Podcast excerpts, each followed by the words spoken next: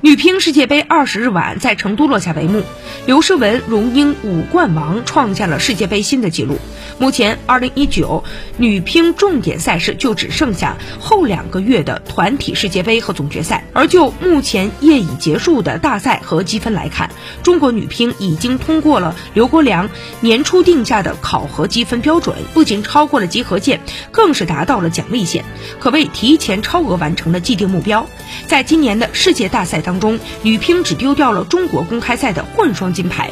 其他无论世乒赛、世界杯这样的世界级大赛，还是亚洲杯、亚锦赛这样的洲际比赛，亦或是国际乒联巡回赛，表现都无懈可击。